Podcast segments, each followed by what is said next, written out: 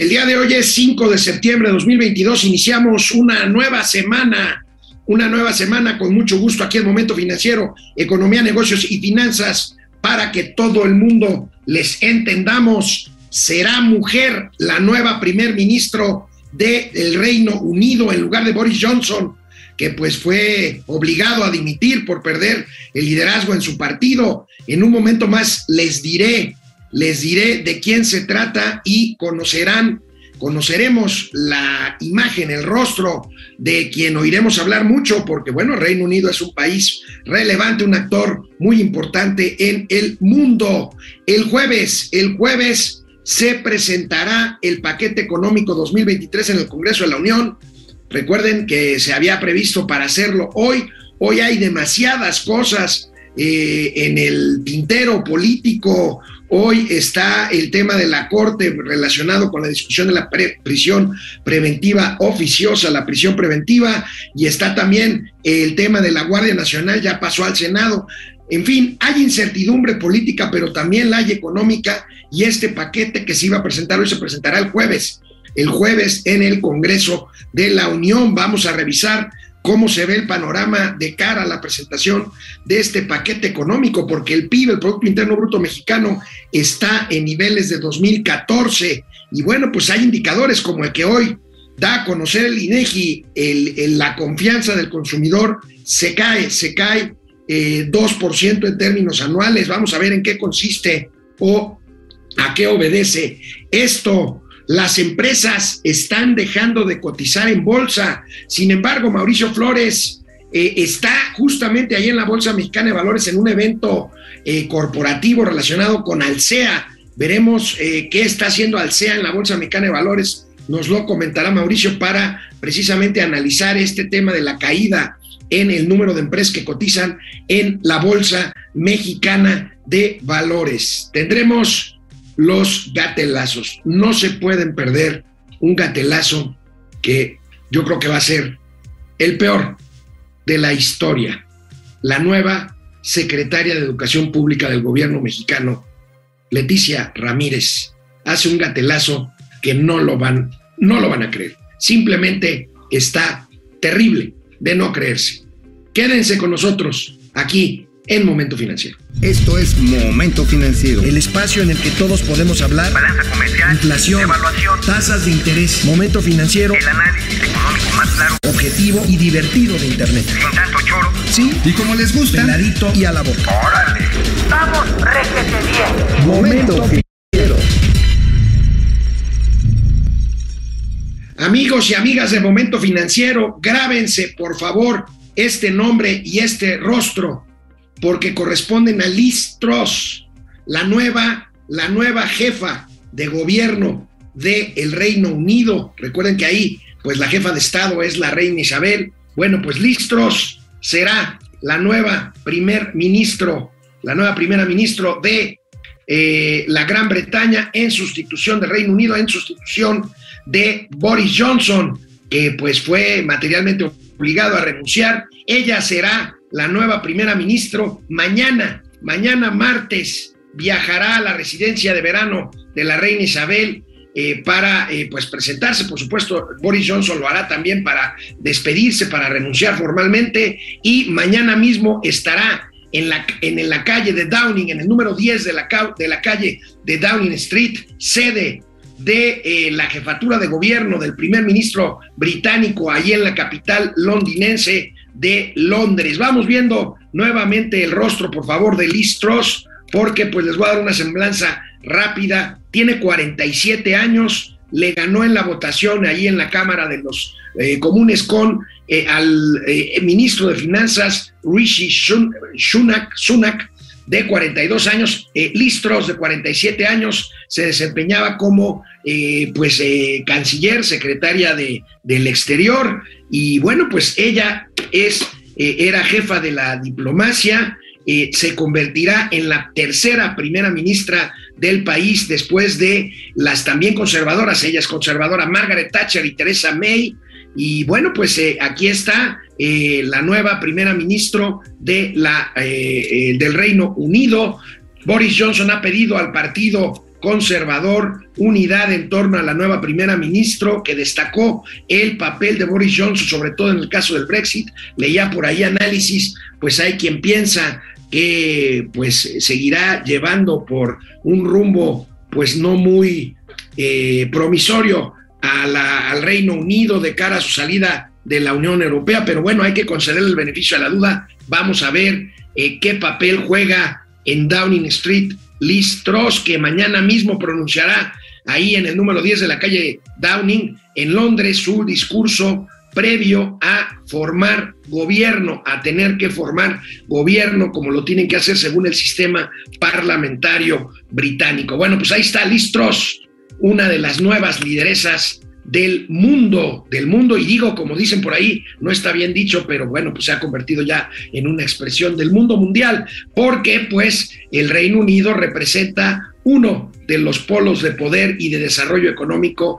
de eh, Europa. Eh, pues Reino Unido es un país miembro de la Liga de Países más poderosos del mundo, por supuesto, aún con el Brexit, pues juega un papel determinante en la zona euro, europea. Ahí tenemos Liz Truss, la nueva primera ministro de eh, Reino Unido en sustitución de Boris Johnson, que tuvo una gestión, pues, por decirlo menos, muy polémica. Y bueno, pues aunque se había dicho que sería hoy, será hasta el jueves 8, el jueves de esta misma semana, cuando la Secretaría de Hacienda y Crédito Público presente el paquete económico 2023 en un entorno incierto de estancamiento e inflación. Bueno, pues ahí está.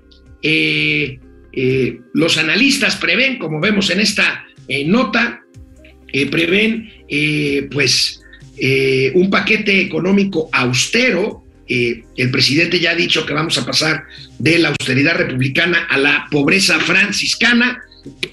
Y bueno, pues este se espera un paquete económico austero. ¿Qué quiere decir esto? Es un paquete pues limitado por el bajo crecimiento, pero también con poco margen de maniobra. Ya hemos dicho que el dinero se acabó, está la presión del gasto público por el lado de las obras insignias, ya saben, pues el tren Maya está costando una barbaridad, 70% más de lo previsto, por no decir dos bocas, que aunque ya se inauguró, pues ya lleva 20 mil millones de dólares y todavía no termina sus obras. Y bueno, pues este presupuesto estará presionado y lamentablemente, pues este Déficit fiscal yo creo que ya no se va a poder mantener. El déficit fiscal se ha mantenido más o menos a niveles manejables, no por una buena gestión, sino pues porque se han suprimido muchísimos programas. Recuerden, en este país pues hay menos dinero para la educación, para salud, esto ha propiciado pues escasez de medicamentos, baja en el nivel educativo, en fin, se estima un presupuesto de siete y medio billones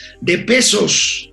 ¿Cuál es el entorno? ¿Cuál es el entorno con el que se llega a esta fecha del jueves? Bueno, pues aquí lo tenemos, aquí lo tenemos, eh, pues eh, según los precriterios 2023 que eh, pues se presentaron por ahí de marzo a abril por parte de la Secretaría, pues estimaban un crecimiento del Producto Interno Bruto de 3,5%. Fíjense, cuando lo presentaron los precriterios en los primeros meses de este año, ahorita pues el pronóstico pronóstico ronda el 2%, entre 2 y 2,5%, aunque será menor, pues ya hemos visto aquí que seguramente más bien estará más cerca del 1% para el 2023. La inflación que estaba pues eh, prevista para 3.3%, pues está entre 3,5 y 4% para 2000, para el cierre de 2023, el tipo de cambio en 20, entre 20 y 21 pesos, la tasa de interés se estima que esté todavía arriba del 8,75, incluso por arriba del 9% en el 2023. La tasa de interés alta, recuerden, pues también eh, inhibe el crecimiento económico y bueno, el precio promedio del dólar, del barril de, petróleo, 65%. Vamos a ver cómo cambian estos pronósticos en el paquete que presenta el secretario de Hacienda y Crédito Público el jueves próximo. La plataforma de producción, 1.75 millones de barriles diarios de petróleo. Esto, insisto, en un entorno de gran incertidumbre por la falta de crecimiento, por la inflación y sobre todo en medio de rumores, en medio de rumores que la Secretaría de Hacienda sigue firmemente desmintiendo, pero que ahí están. Se dice que por el desacuerdo de eh, cómo llevar la política económica, pues el secretario de Hacienda podría irse del despacho de Palacio Nacional, del ala norte de Palacio Nacional, después de presentar este paquete en Hacienda dicen que no es así. Veremos qué pasa. Por lo pronto, pues han sido días de una gran presión por parte de dos exsecretarios de Hacienda y Crédito Público y una gran, y una gran polémica en redes sociales, porque pues hay quien, yo me incluyo entre ellos, pues los hace corresponsables de la tragedia que estamos viviendo, aunque se hayan ido. Bueno, Carlos Ursúa renunció al año, pero bueno, finalmente él permitió algunas cosas. Para empezar, el cierre de estancias infantiles, para empezar, pues eh, las decisiones de centralizar compras que derivaron de desabasto, por ejemplo, de medicamentos. Y bueno, el propio eh, Carlos Ursúa dio una entrevista a, Carlos Loret de Mola, que la recomendé el viernes pasado, en donde pues no dejó títere con cabeza y criticó seriamente la personalidad y las decisiones económicas del presidente Andrés Manuel López Obrador. En tanto, desde Washington, desde su oficina del Banco Mundial, eh, pues el eh, también exsecretario de Hacienda y Crédito Público, Arturo Herrera, criticó eh, veladamente, pero crítica al fin y al cabo, los datos, los otros datos en cuanto al informe de gobierno que se presentó la semana pasada por parte de el gobierno mexicano. Ahorita analizaremos estas cifras eh, pues a propósito del informe que se presentó y de las críticas que esto ha derivado, pero veamos primero cómo está el calendario para este proceso. El viernes se presenta el paquete económico, que es el primer proyecto de ley de ingresos, o sea, lo que se va a cobrar eh, de eh, miscelánea fiscal, si es que, es que la, si es que la hay. Esto pasa por Senado y por eh, diputados. Y para que pase nada más por diputados, la ley de, eh, el presupuesto, perdón, de egresos, que es la forma en que se va a gastar este dinero. El 20 de octubre es la fecha límite para la aprobación de la ley de ingresos y miscelánea fiscal por parte de la Cámara de Diputados. Pasa a la Cámara de Senadores, que tendrá un límite del 31 de octubre para, para eh, aprobar este paquete que, insisto, son los ingresos, de dónde va a salir el dinero para gastar y 15 días después, el 15 de noviembre, es la fecha límite para que en la Cámara de Diputados apruebe lo que será el presupuesto. Ahora sí que cómo se va a dividir el pastel de los gastos. Recuerden que la mayoría está absolutamente comprometida, es un gobierno caro, pero eh, bueno, vamos a ver qué programas recortan y qué tanto incrementan el déficit o aumentan la deuda, que son dos promesas que ha hecho el presidente de la República, insisto, y les recomiendo leer a Macario Esquetino, eh, yo coincido con él, este eh, pues déficit fiscal manejable no es propiamente revelador de una política fiscal prudente, es obvio, que no se ha gastado mucho más de lo que se ingresa, pero esto no en función de un gasto mejor efectuado ni de eh, no hacer obras eh, grandes, caras y superfluas o poco eficientes, sino en cortar en cortar otros programas del presupuesto en aras de la austeridad presupuestal. Ya hemos visto las consecuencias, ciencia, salud, educación, estancias infantiles, disminución de burocracias, eh, quita de fideicomisos, eh, quita de apoyos para los científicos, para el cine, en fin, este tipo de cosas que estaremos viendo a partir del próximo del próximo eh, jueves que se presente pues este proyecto, este paquete económico, ingresos por un lado, egresos, gasto por el otro y el panorama que presente Hacienda. Hacienda tiene que decir, oiga, para que yo pretenda recaudar fiscalmente estos ingresos y poderlos gastar en el presupuesto de egresos, pues mis eh, referentes son tales, ¿no? Eh, mis referentes son, pues, un crecimiento esperado de tanto, eh, una inflación de tanto, unas tasas de interés de tanto, un precio del petróleo de tanto, en fin. Eso lo veremos el próximo jueves. Y mucho se ha dicho, como les había comentado hace unos segundos por el informe de gobierno, pues del nivel real del Producto Interno Bruto Mexicano. Tanto que imagínense, aunque el presidente dice que, que sí, que estamos bien y todo, pues eh, tiene que decir en algún momento que eh, pues simplemente el PIB ya no es lo importante, que lo importante es el bienestar social. Pero bueno, tenemos que el PIB mexicano efectivamente, y aquí empieza el nerviosismo de los analistas y de quienes seguimos de cerca la economía nacional, pues es que el PIB se encuentra en niveles similares al 2014. Y esto pues lo estamos viendo en función del tamaño del propio Producto Interno Bruto, que estoy hablando del tamaño de la economía, lo que producimos los mexicanos y el, tamaño de la población. Por supuesto, de 2014 para acá y de 2018 para acá, ya en el, el periodo de la llamada cuarta transformación, pues la población ha aumentado y por lo tanto el PIB per cápita pues es menor. Tenemos aquí pues esta eh, nota del periódico Reforma, baja PIB per cápita México a niveles de 2014 de 2014 al cierre del primer trimestre de 2022 el producto interno bruto está pues muy por debajo. Aquí está por puntos fíjense PIB per cápita comparado con otros países de la OCDE bueno, pues eh, eh, Colombia 141 puntos, el PIB per cápita, Chile 130%, Chile que acaba de rechazar eh, una constitución de corte más eh, tirado, digamos, a la izquierda, tirado a los, al gasto social, este, y Chile dijo no, Chile, ¿no? Dijo, por lo menos nos quedamos con la constitución que tenemos ahorita, pero volvamos a la gráfica. Chile está por arriba de México en el PIB per cápita. Chile ha crecido muchísimo, ya está exportado capital en los últimos 40 años, más allá del tema político. Estados Unidos, 115% y México, 100, 115 puntos y México, 104, 10 puntos abajo del promedio de la OCDE, la Organización para la Cooperación y el Desarrollo Económico, a la cual pertenece México, pero de acuerdo con las proyecciones, pues como lo hemos dicho aquí, el sexenio será desgraciadamente un sexenio perdido, un periodo perdido en materia de crecimiento económico. ¿Por qué lo digo?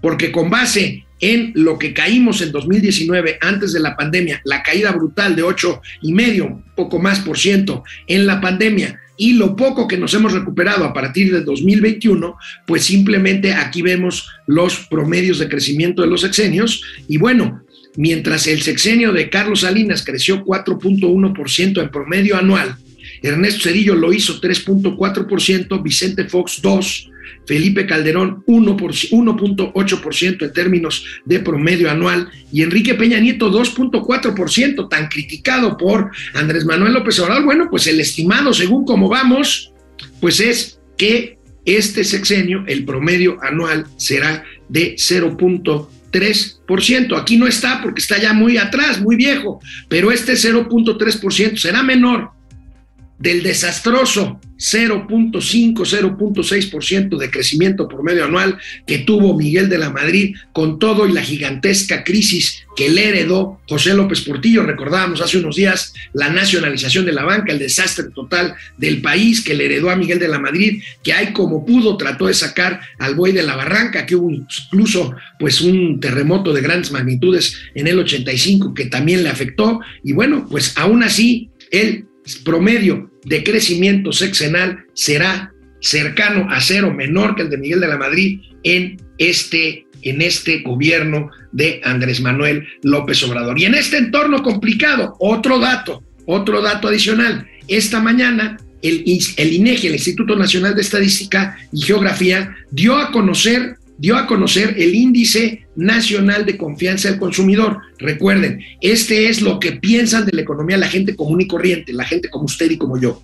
Les preguntan cómo se ve el panorama, qué decisiones económicas van a tomar, van a comprar coche, van a comprar bienes de consumo duradero, creen que la economía va bien o creen que la economía va mal, bueno, pues se cayó 2% en términos anuales en el último reporte del índice de confianza del consumidor. Y aquí vemos primero la gráfica que marca la tendencia la tendencia que pues ahí tenemos después de una meseta, eh, después del rebote post pandémico, pues una meseta de los primeros meses de eh, los últimos de 2021, los primeros de este, o por lo menos el primero de este año, y ahí vemos claramente la caída hacia niveles de 40 puntos, de 40 puntos eh, muy bajos para el Índice Nacional de Confianza del Consumidor. ¿Cómo se explica esto? Vamos a verlo y aquí es donde, pues lamentablemente tenemos que seguir con este lunes que no estamos abriendo con buenas, con buenas perspectivas, con buenas eh, eh, noticias que darles. Aquí está cómo se divide el índice nacional de confianza del consumidor,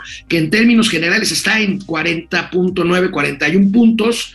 Eh, recuerden que más abajo de 50 ya el índice se considera como un índice negativo. En el mes previo, esto es agosto, en el mes previo, o sea, julio, eh, com- comparado con julio, el índice de confianza se cayó 0.4%, pero en términos anuales se cayó 2.1%. ¿Cuál es la explicación y lo más dramático de esta, de esta eh, eh, tabla? Es el penúltimo punto. ¿Qué espera usted de la situación económica del país dentro de los 12 meses siguientes respecto del actual? Ahí el índice de confianza se cae 5 puntos porcentuales en términos anuales. En cuanto a la situación económica esperada de los miembros del hogar dentro de los 12 meses respecto al actual, la caída no es tan pronunciada, pero es también una caída importante de 2.8%. O sea, la gente no está viendo con optimismo y con confianza el futuro de la economía nacional. Y por esa razón, y por esa razón, pues les hablo de un entorno de incertidumbre de cara a la presentación de un programa económico que será el jueves y que deberá de considerar estas, eh, estos indicadores de no pues parecer otra vez, como ya ha pasado, pues un programa completamente fuera de, la realidad, cuyos pronósticos simple y llanamente no se vayan a cumplir. Este es el punto. Pero bueno, ya saben, ya saben, eh, el presidente sigue teniendo otros datos, no tendría por qué cambiar. Estos datos ya los tenía desde el informe de gobierno donde dijo vamos bien y todo. Y hoy, hoy el presidente simplemente insiste y simplemente dice pues lo que es una barbaridad o una mentira flagrante, que la economía mexicana es una de las más fuertes y sólidas del mundo. Que iba a haber fuga de capital, que iba a haber devaluación, que iba a crecer la deuda.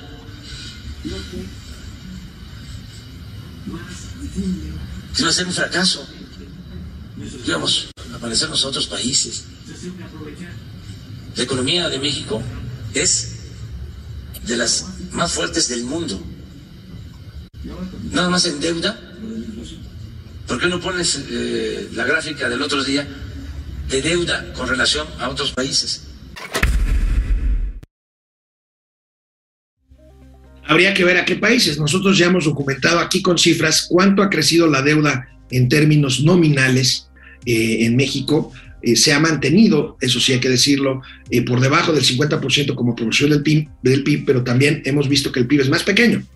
Entonces, bueno, pues ahí eh, está este, este tema. Con todo el que el PIB es más pequeño, el monto nominal de la deuda y por varias razones, entre ellas el aumento de las tasas de interés, pues simplemente se ha incrementado contra lo que dice el presidente. Bueno, pues ahí dicen esto que podría ser un gatelazo, pues se los tuve que presentar aquí porque estamos hablando justamente de una semana en donde independientemente de los temas políticos que están tan candentes, pues eh, se determinará por lo menos en la presentación del primer del primer, eh, iba a decir un anglicismo, del primer approach, pero de la primera eh, mi vistazo de cómo viene el año 2023, pues tenemos que decir esto. Y finalmente, otro indicador del cual hablamos poco, pero ya, los, ya lo habíamos comentado aquí, el tema de la Bolsa Mexicana de Valores. Nos han comentado algunos de nuestros seguidores, me han preguntado por mensaje, por WhatsApp, por Twitter, por qué se están saliendo las empresas de la bolsa. Pues es otro síntoma de esto que estamos viviendo. Lo que ha pasado estos cuatro años,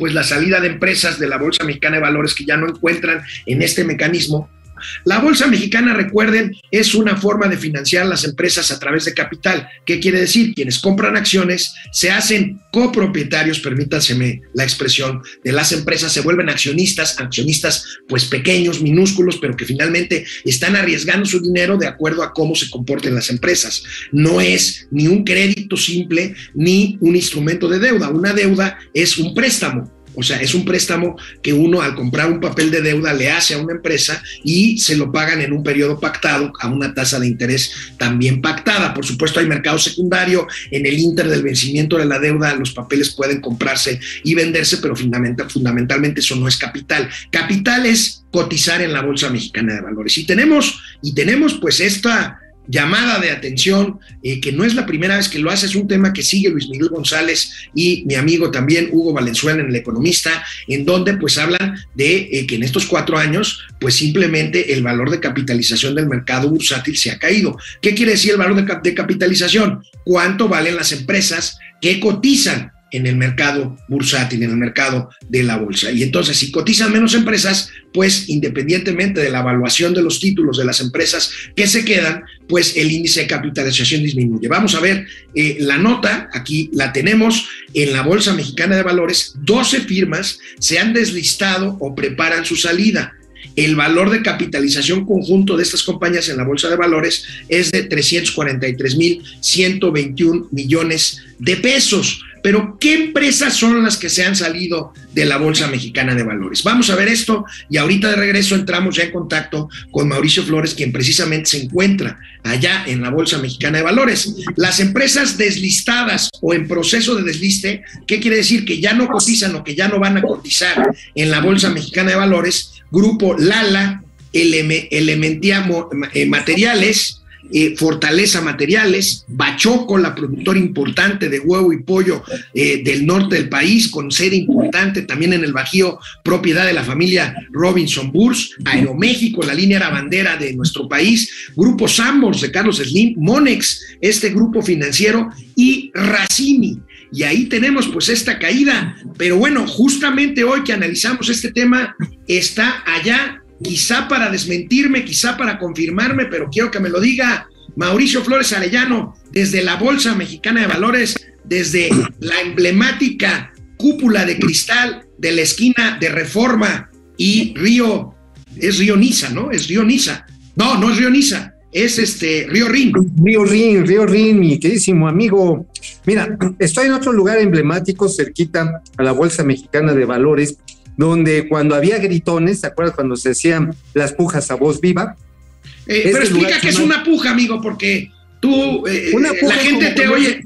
No, no, no, precisamente por eso te pido que lo expliques, porque pues tus seguidores son igual de charros que tú. Cuando se hacían las transacciones a voz viva, es decir, se ofertaban valores, ya fueran acciones o títulos de deuda, se hacían a voz viva en la Bolsa Mexicana de Valores. Entonces los operadores empezaban temprano, así se les decía operadores, corredor bursátil, por ahí de las, este, de las 7 de la mañana llegaban a los corros, a la una de la tarde terminaban de hacer las transacciones, a las 3 de la tarde ya estaban comiendo y poniéndose perfectamente pedos, y en la madrugada del otro día llegaban a este lugar, a los visitos del Sena, acompañados con los mejores tacos de guisados que hay en el planeta y planetoides circunvecinos, había chelas, me acuerdo. Aquí en este lugar llegaron a recalar, por ejemplo, un Carlos Slim, llegaron a recalar la gente de Alfredo Harp, la gente de, de Carlos Gómez y Gómez. Roberto, Roberto Hernández. De Roberto Hernández. Bueno, deliciosos los tacos, pero el tema, amigo, es que tienes la razón. La Bolsa Mexicana de Valores tiende a hacerse monedero de valores. Sí hay una serie de deslistes. El asunto es que las colocaciones más populares hoy por hoy son de deuda. Son de deuda precisamente porque esa ha cambiado la vocación de la Bolsa Mexicana de Valores. Eh, los valores más importantes en cuanto a acciones cotizan en Estados Unidos también. ¿Qué estuve haciendo en la Bolsa Mexicana de Valores el día de hoy? Bueno, fue el aniversario, el número 20 de Alsea, una de las empresas que sigue cotizando en la Bolsa Mexicana de Valores, pero que también cotiza cotiza allá en los Estados Unidos, lo cual, bueno, le da mayor versatilidad. La verdad está en que Telcel, eh, por ejemplo, bueno, América Móvil, básicamente, estamos hablando también de otras compañías como Tenaris, eh, se están concentrando en los mercados norteamericanos. La bursatilidad está allá, no está en México. Entre otras cosas, porque las empresas grandes, medianas dicen, bueno, mira, de entrar a México con todo este rollo de regulación y que al rato al señor presidente se le va a ocurrir que, que se van a acabar las chelas, por ejemplo, pues entonces, este, pues mejor nos esperamos a, un mejor tiempo, un mejor momento para echarnos adelante. Amigo, amigo, no, perdón que te interrumpa, te tengo que decir, este, porque se me está cayendo eh, mis mensajes directos y el Twitter, porque la gente no te cree que estuviste en la bolsa esta mañana. Como estás ahí en, los tacos de guisado, pues dicen que te estás curando. Entonces ya le mandé a mi productor y le pido que ponga la imagen, la imagen que es real. Ya nomás, qué poca madre. Mm. La imagen, la imagen que es real, ahí está. Estás con el presidente de la Bolsa Mexicana de Valores, este buen Marcos Martínez, y me imagino que el otro es el CEO de Alsea. No, eh, este es José Oriol Bosch. Ah, también el dire- el director director de la general de la Bolsa de Valores. Ok. Es que en ese momento te mandé un video en el que está el director general, este, no Alberto, porque Alberto Torrado es el, es el presidente. No, no, estamos hablando de Marco Torrado, Marco Antonio Torrado, que ya es el director general. En ese momento estaba dando otras entrevistas, haciendo lo que le llaman experiencias Starbucks. Oye, amigo, Dime. se van a echar otro pleito, van a, dis- a discutir a- en tribunales el adeudo fiscal este con el que les quería caer el SAT, cerca de 2.600 millones de varos, que dicen, no, no, espérame, no, no te voy a pagar una tercera parte de mis ventas en impuestos, y lo van a discutir, lo van a disputar precisamente en tribunales. Eso es un hecho, ¿eh? Oye, amigo, ¿te refieres a, al adeudo fiscal de Alsea? Exactamente. a- ayúdame, ayúdame un poquito para nuestros amigos. Acuérdate que tú eres muy mamila y crees que todos saben lo que tú sabes, no por inteligencia, sino porque ya estás muy viejo haciendo lo mismo. Pero Alsea es un conglomerado eh, comercial que tiene marcas importantes como. Starbucks, como Vips, eh, como el Italianis, este, ¿qué King. otros más? Burger King, tienen Popeyes, obviamente también, bueno, tú ya lo dijiste, tienen los Vips, tienen también otras marcas que no son tan visibles, pero por ejemplo tienen todo lo que es el suministro para cines como Cinépolis o Cinemex, este no recuerdo bien la marca, y han desarrollado un crecimiento, el más popular por supuesto es Starbucks, y lo que comentaron el día de hoy precisamente es que viene un programa de expansión muy, muy intenso. Le van a meter 4.500 melones de varos en los próximos cinco años para abrir otras 200 locaciones en México y América. Es una buena noticia. Es una buena noticia. Ahora, en Europa, pues saben, acuérdate que Alsea, este conglomerado que tú bien lo describes, amigo, tiene presencia en España, tiene Sí. presencia en Francia, tiene presencia en Italia. Italia, imagínate, donde pues son los maestros del café. Bueno, pues saben que la cosa va a estar de la chingada con el invierno y pues están negociando con proveedores, con suministradores externos de energía, porque el, brí- el frío, amigos, se viene cañón y con ello también se viene cañón el alza del consumo eléctrico y obviamente de calefacción allá del otro lado del chat. ¿eh?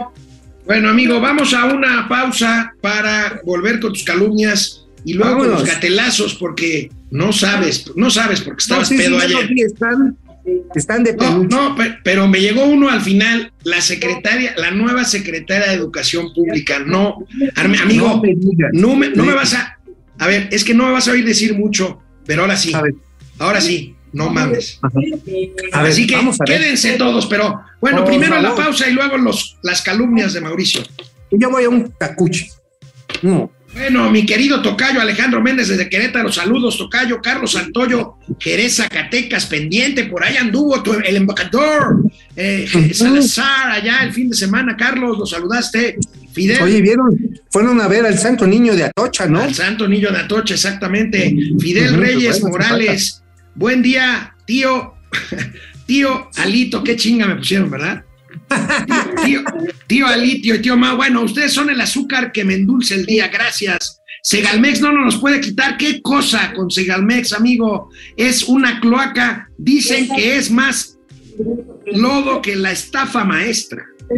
Bueno, ya lo dijiste, es la estafa maestra, pero no con recursos de lo que podemos decir la Secretaría de Desarrollo Urbano y Territorial, que fue donde se chingaron a la señora esta que traía las pompis Rosario ahumadas, Robles. ¿no? A Rosario Robles. ¿Qué Pero- eres? Bea-. Bueno, pues sí, güey, yo Beatriz. que- Beatriz Ponce, buen inicio de semana desde Guadalajara. Saludos, Jesús M. Labrador. Este, ¿qué dice Jesús M. Labrador? Dice que Kiki, please me. Bueno, quién sabe. Este, José Almazán Mandiola, en Monterrey, por fin tienen agua. Sí, pues sí, ya hasta se les están inundando las presas otra vez. eh, en todos lados, dice, tenemos agua en sala, cocina, coma. Oye, ¿sabes qué necesitarían los amigos regios? Poner tinacos o cisternas que como tenían un buen sistema de distribución de agua municipal, nunca lo hicieron. Ahora es cuando. Claro.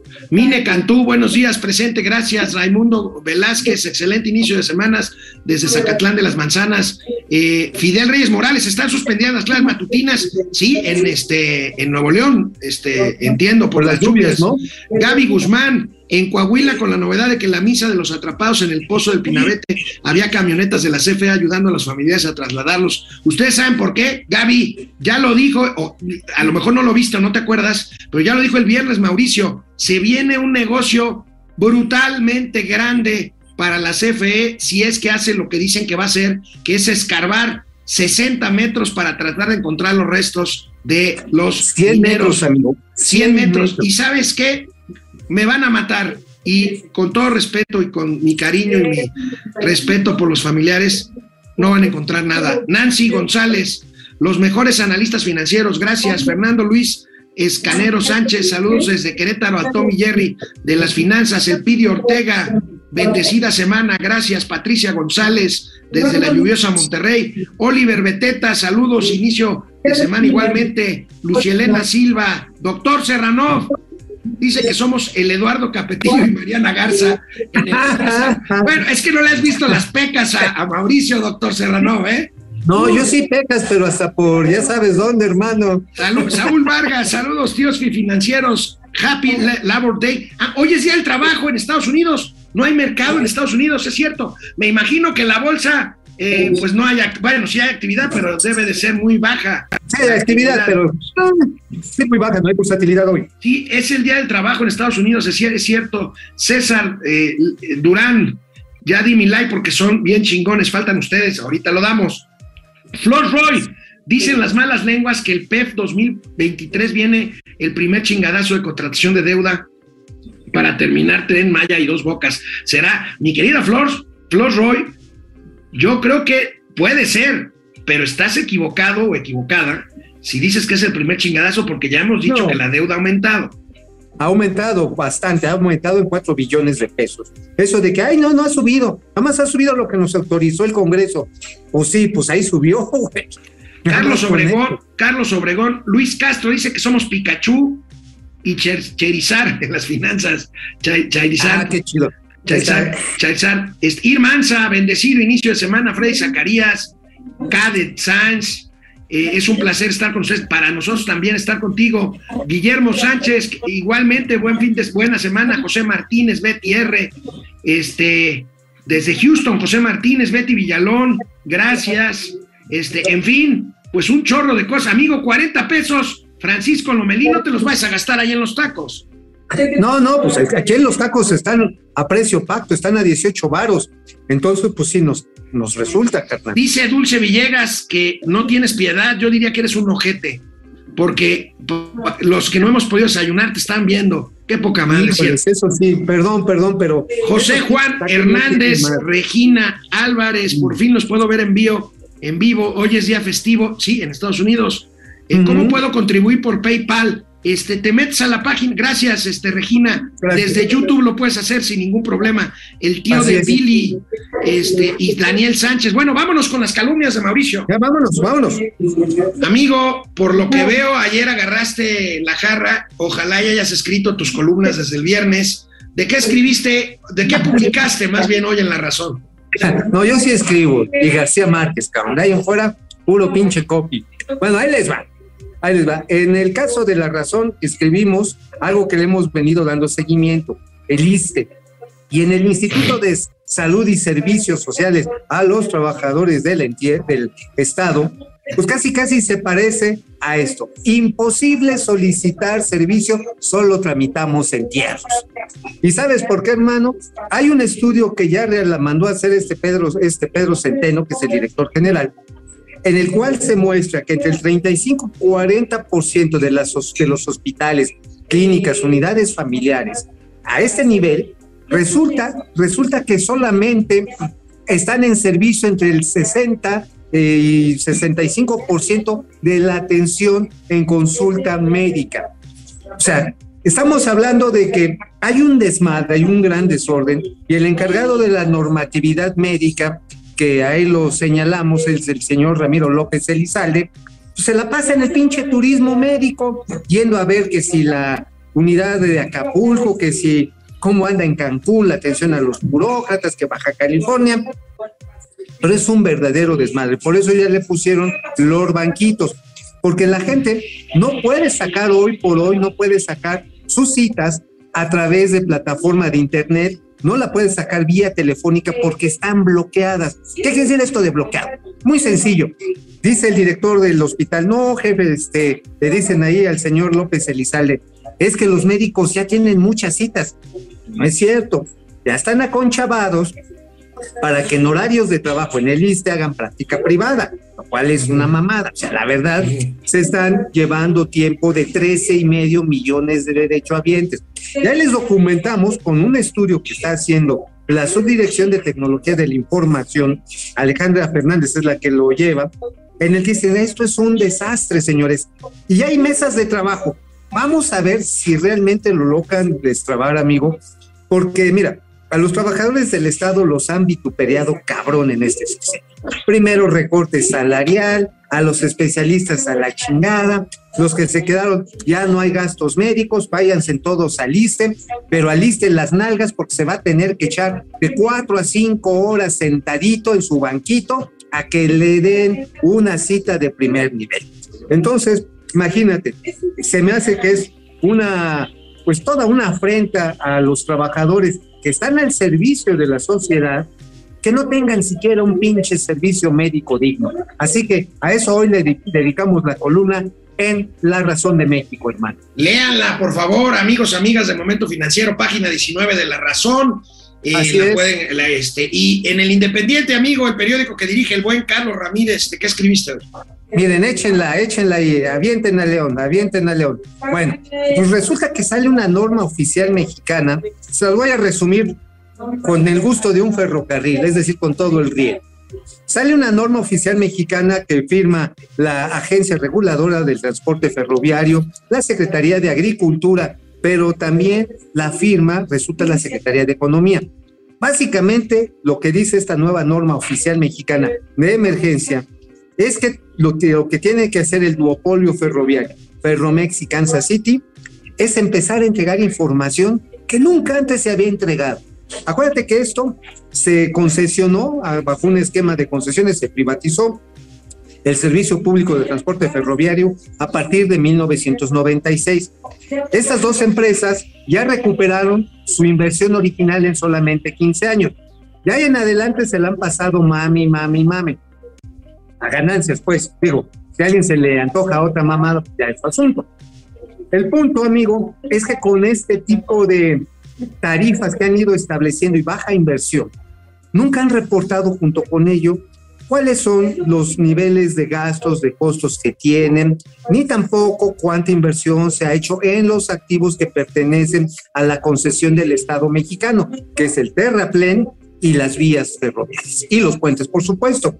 No existía esta información. Ahora la autoridad les está diciendo, a ver, papacito, aquí están los formatos, es, eh, es una norma que sale en el diario oficial el viernes, y se chinga 50 páginas del diario oficial y vienen los formatos que tienen que llenar para empezar a entregar una información que mira, yo sé que van a empezar de chillones la gente de ahí de Perromex, van a empezar de chillones los de Kansas City, este Iker de Luisa de la Asociación Mexicana de Ferroviarios.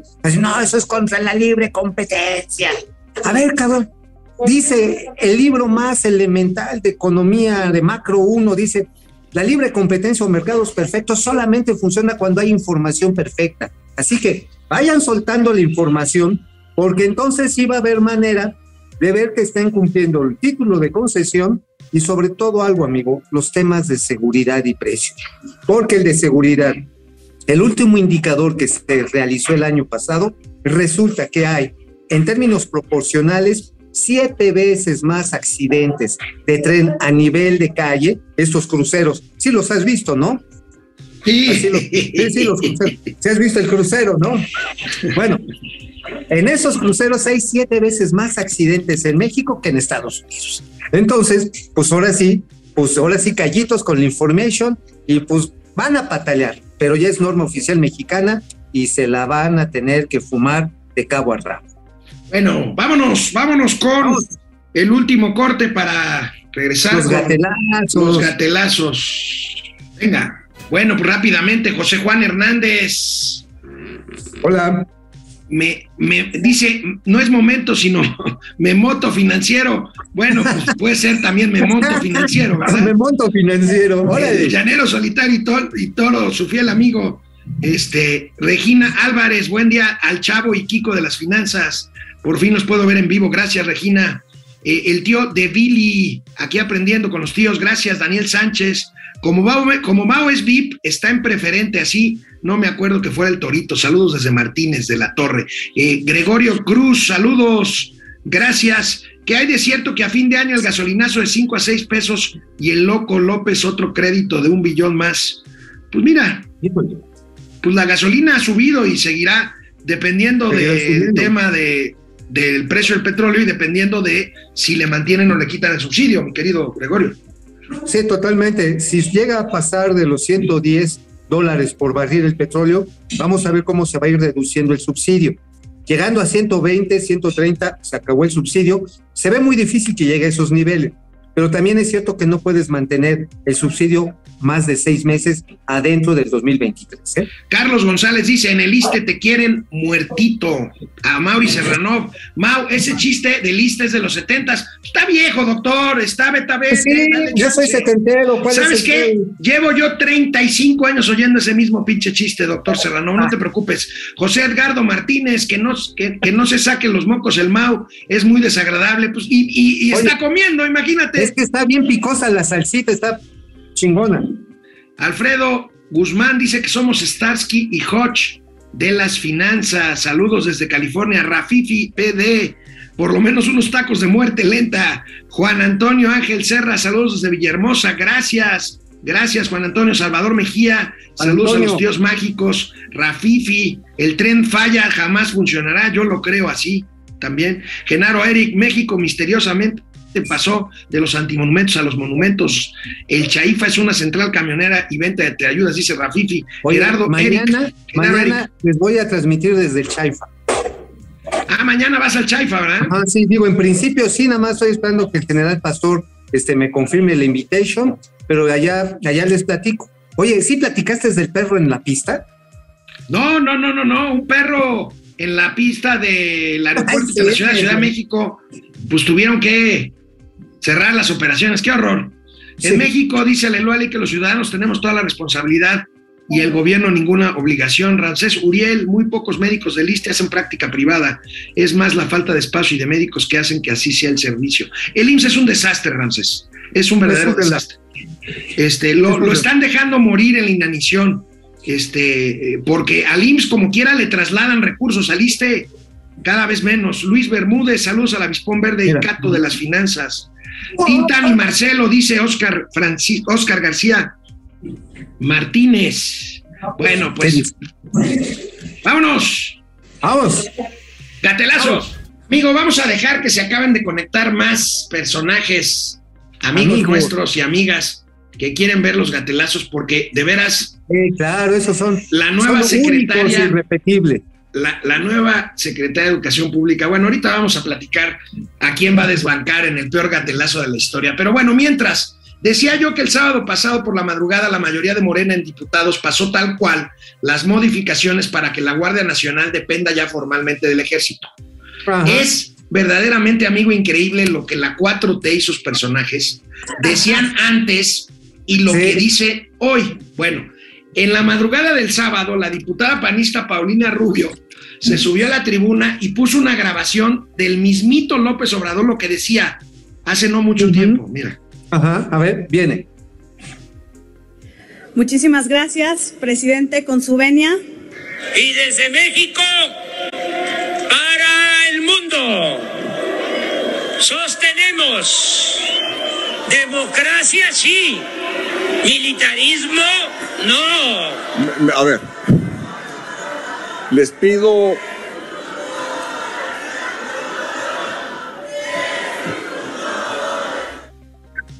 Oye, ¿y sabes qué es lo más, lo más canijo? Que se lo comieron completito 30 millones de ingenuos. Pero ¿sabes qué? Sus personajes favoritos, ya sabes, Fuera, Naredo, este, todos estos paleros, ah, Vicente Serrano, diciendo, no, es que hay que hacer algo contra la inseguridad. A ver, como estuvieron mami, mami, mami, mami, Bueno. 10 años que contra la militarización. Hablando de lo que estás diciendo, mira, le voy a pedir a Davo que los vayamos pasando rápido porque son un chingo de tweets que apestan, amigo, porque son los mismos que ahorita dicen, sí, jefecito, lo que usted diga, veme diciendo, amigo, este es el propio presidente Andrés Manuel López Obrador en contra de la militarización. Este es el primero, venga. El Santa Claus, amigo, Encinas. ¡Ay, el Santa Claus! Sí, también. Oye, ¿Qué dice- el qué dice Encinas, ¿no? Ahí está, el ¿Eh? ahí está. La mano dura ha fracasado. No queremos al ejército en la vida política de la nación. Fíjate, siguiente, por favor. Amigo, no haga ruido para que no se vaya la imagen. La tía Tatis, amigo. La Otra. tía Tatis en contra de ella. Ahorita calladita. ¿Quién sigue? ¿Quién sigue? Delfina, Delfina. Gómez. nues- Nuestra bueno. flamante candidata al Estado de México. ¿Qué más tenemos, Avo? ¿Qué más? Bueno, aquí está el changoleón, amigo. Uh, Estoy en la misma también. posición, rechazo tajantemente. Luego, si. Lali Hernández, la senadora, no quiero ver al ejército en las calles, presidente. Manuel Barney.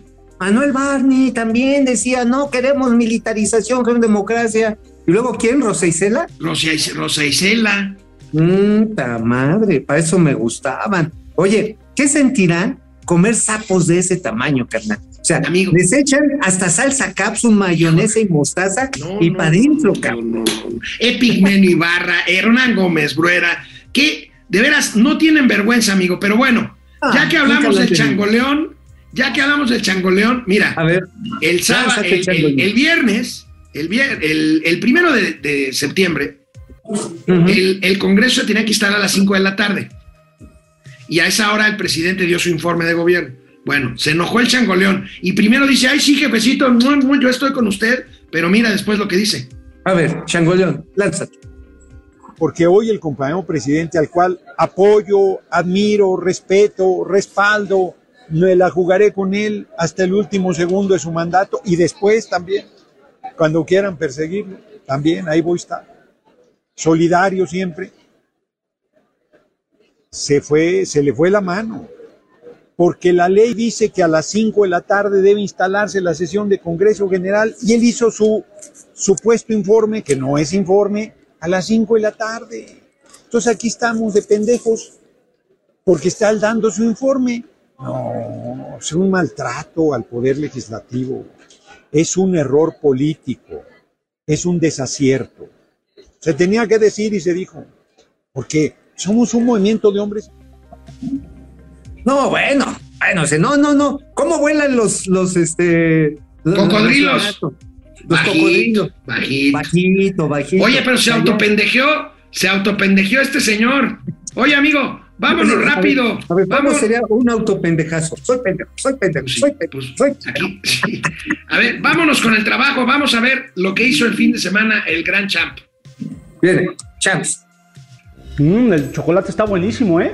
¿Te gustó su helado? No me gusta tanto, o sea, No, pues es que a quién se le ocurre pedir helado de chicharrón prensado. ¿Cómo me equivoqué? Ya se le está haciendo costumbre, ¿eh?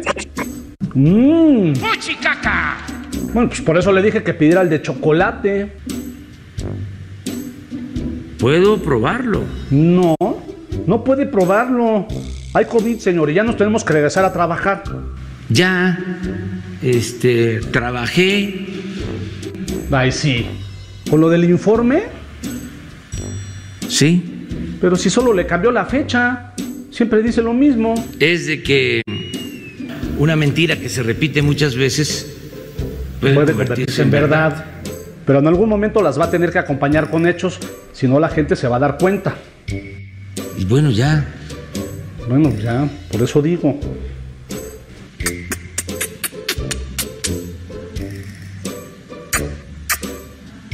Pues no que no le había gustado su helado.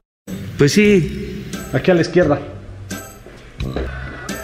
Ah, caray. ¿qué está pasando ahí? Pues parece una manifestación. Es grandioso. Vamos. No, espérese, señor. No creo que sea buena idea. ¿Por qué? Pues es que es contra su gobierno. ¿Qué quieren? Pues no soy adivino, pero así nomás hablando al tanteo, imagino que salud, educación, seguridad. ¡Qué horror! No, qué horror va a ser llegar al palacio entre tanta gente. Nos van a, a reconocer afuera. Tengo una idea. Espéreme aquí, ¿eh? Apúrese. Listo, señor. Tú, tú eres, eres de la secreta. No, soy yo. Mire, rápido, póngase esto. Ah. Ya está. ¿Qué hacemos? Ahora solo hay que hacerles creer que somos uno de ellos. Eso no es fácil. Sí, solo imagínese que usted sigue siendo oposición y grita cosas acerca de lo mal que lo estamos haciendo. Es papita. Pues es lo que digo. ¿Listo? Cuando quiera. Gobierno ineficiente. Gobierno ineficiente. Ya es suficiente. ¿Avanzamos? Lo que gritamos vamos echando lámina. Véngase. Gobierno ineficiente. Ya es suficiente. Ahí vamos. Vamos ganando terreno. Échese otro grito para avanzar un poco más. Ese hotel será hospital. Ese hotel será hospital. Pero esa es la catedral, señor. Sábelo todo. Bueno, no se me distraiga. Échese otro grito.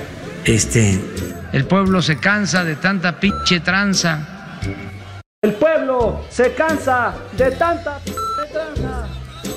Ahora sí, ya casi llegamos, señor. ¿Señor? Señor, ya casi llegábamos.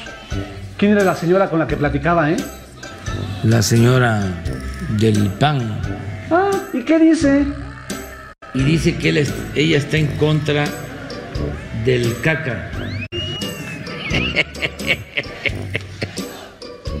Oye, ¿por qué no se está este, riendo ahora? ¿No sabe quién es el caca? ¿Soy yo? Ya sabe cómo es la gente cuando se enoja. Si yo no les he hecho nada. Pues es que eso es lo que más los enoja, que en cuatro años no ha hecho nada. Nada, ¿verdad? Nada. Ah, qué bueno ese cham. Oye, amigo, Bravo, bravo. yo creo que, yo creo que este, este que les voy a presentar va a ser el peor gatelazo de la historia. No sé si recuerdas cuál sea el peor hasta ahorita, pero A ver, vamos a compararlo, ¿no? mira, esta es la secretaria, la recién designada secretaria de Educación Pública, Leticia Ramírez. Bien, eh, entonces, ¿cómo, ¿cómo va a aprender? Pon- trátanos de poner un ejemplo. ¿Cómo va a aprender un niño las matemáticas en segundo de primaria que ya esté dentro del nuevo modelo educativo? Mm, No podría contestar eso. Ok.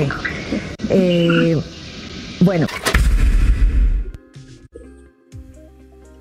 No tiene ni pinche idea. Punto. Es O sea, una señora- entrevista, amigo, en cadena nacional esta mañana. Oiga, ¿cómo van a aprender en el nuevo modelo? No puedo contestar eso. La secretaria de Educación, Educación. Pública.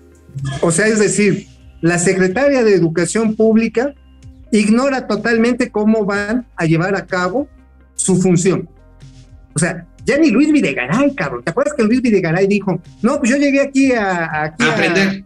a aprender a la Secretaría de Relaciones Exteriores, o sea, vengo a cagarla. Y más o menos la cagó con Donald Trump. Esa señora la va a cagar con 26 ni- millones de niños y jóvenes de educación media, superior y básica. ¿Lo podemos volver a ver, Davo, para ya irnos? Eh, a ver,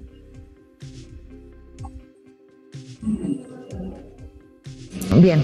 Eh, entonces, ¿cómo, ¿cómo va a aprender? Pon- trátanos de poner un ejemplo. ¿Cómo va a aprender un niño las matemáticas en segundo de primaria que ya esté dentro del nuevo modelo educativo? Mm, No podría contestar eso. Ok. Eh, bueno,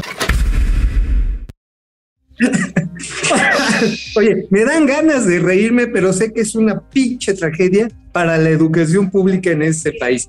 Pues no sé. Güey. ¿Y te acuerdas que nos burlábamos de aquel que dijo, es que hay que leer? Hay que leer. Bueno, nos vemos mañana, amigo. Te saludamos vemos, mañana amigo. desde el Chaifa. Ahí nos vemos. Vamos a hacer la de los voladores de Papantla. Vámonos. Vámonos.